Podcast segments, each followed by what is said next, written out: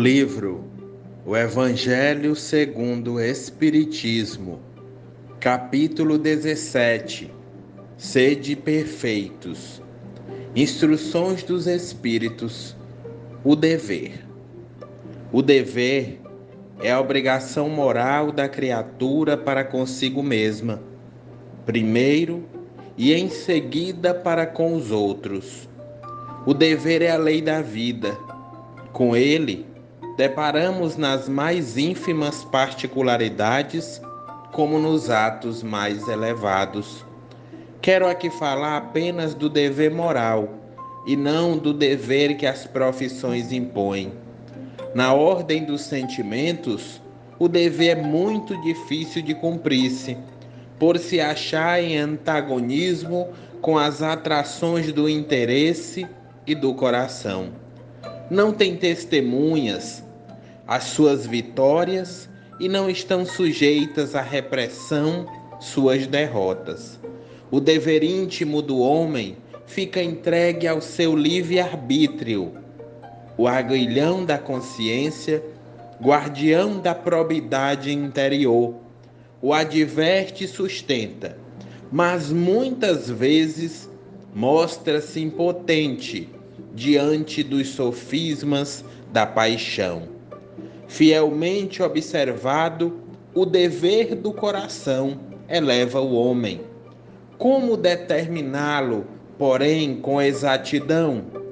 Onde começa ele? Onde termina?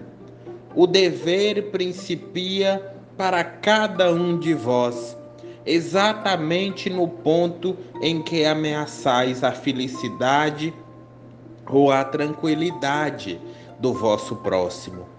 Acaba no limite que não desejais ninguém transponha com relação a vós. Deus criou todos os homens iguais para a dor, pequenos ou grandes, ignorantes ou instruídos, sofrem todos pelas mesmas causas, a fim de que cada um julgue em sã consciência o mal que pode fazer. Com relação ao bem, infinitamente vário nas suas expressões, não é o mesmo critério. A igualdade em face da dor é uma sublime providência de Deus, que quer que todos os seus filhos, instruídos pela experiência comum, não pratiquem o mal, alegando ignorância de seus efeitos. O dever é o resumo prático de todas as especulações morais.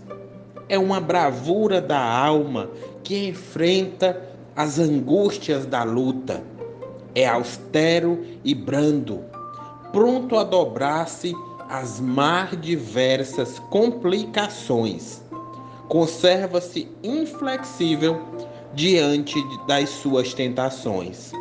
O homem que cumpre o seu dever ama a Deus mais do que as criaturas e ama as criaturas mais do que a si mesmo.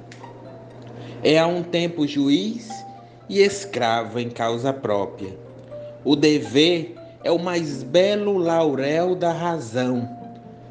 Descende desta como de sua mãe o filho o homem tem de amar o dever, não porque preserve de males a vida, males aos quais a humanidade não pode subtrair-se, mas porque confere à alma o vigor necessário ao seu desenvolvimento.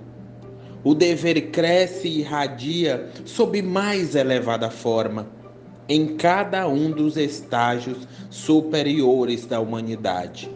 Jamais cessa a obrigação moral da criatura para com Deus. Tem esta de refletir as virtudes do Eterno, que não aceita esboços imperfeitos, porque quer que a beleza da sua obra resplandeça a seus próprios olhos. Lázaro, Paris, 1863